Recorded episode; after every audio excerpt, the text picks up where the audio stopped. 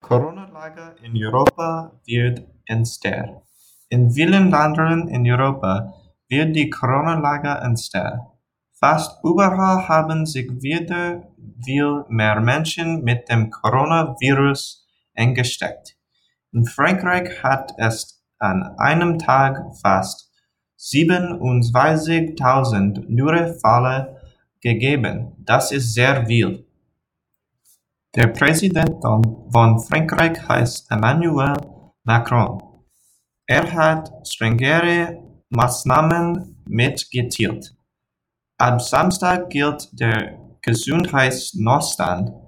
Das heißt, es gibt wieder Ausgangssperren.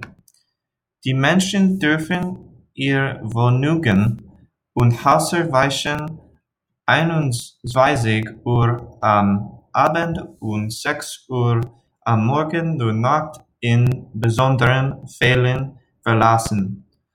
Restaurants, Bars und Kinos sind abends geschlossen. In den Niederlanden sind Bars, Cafés und Restaurants schon seit Tagen geschlossen.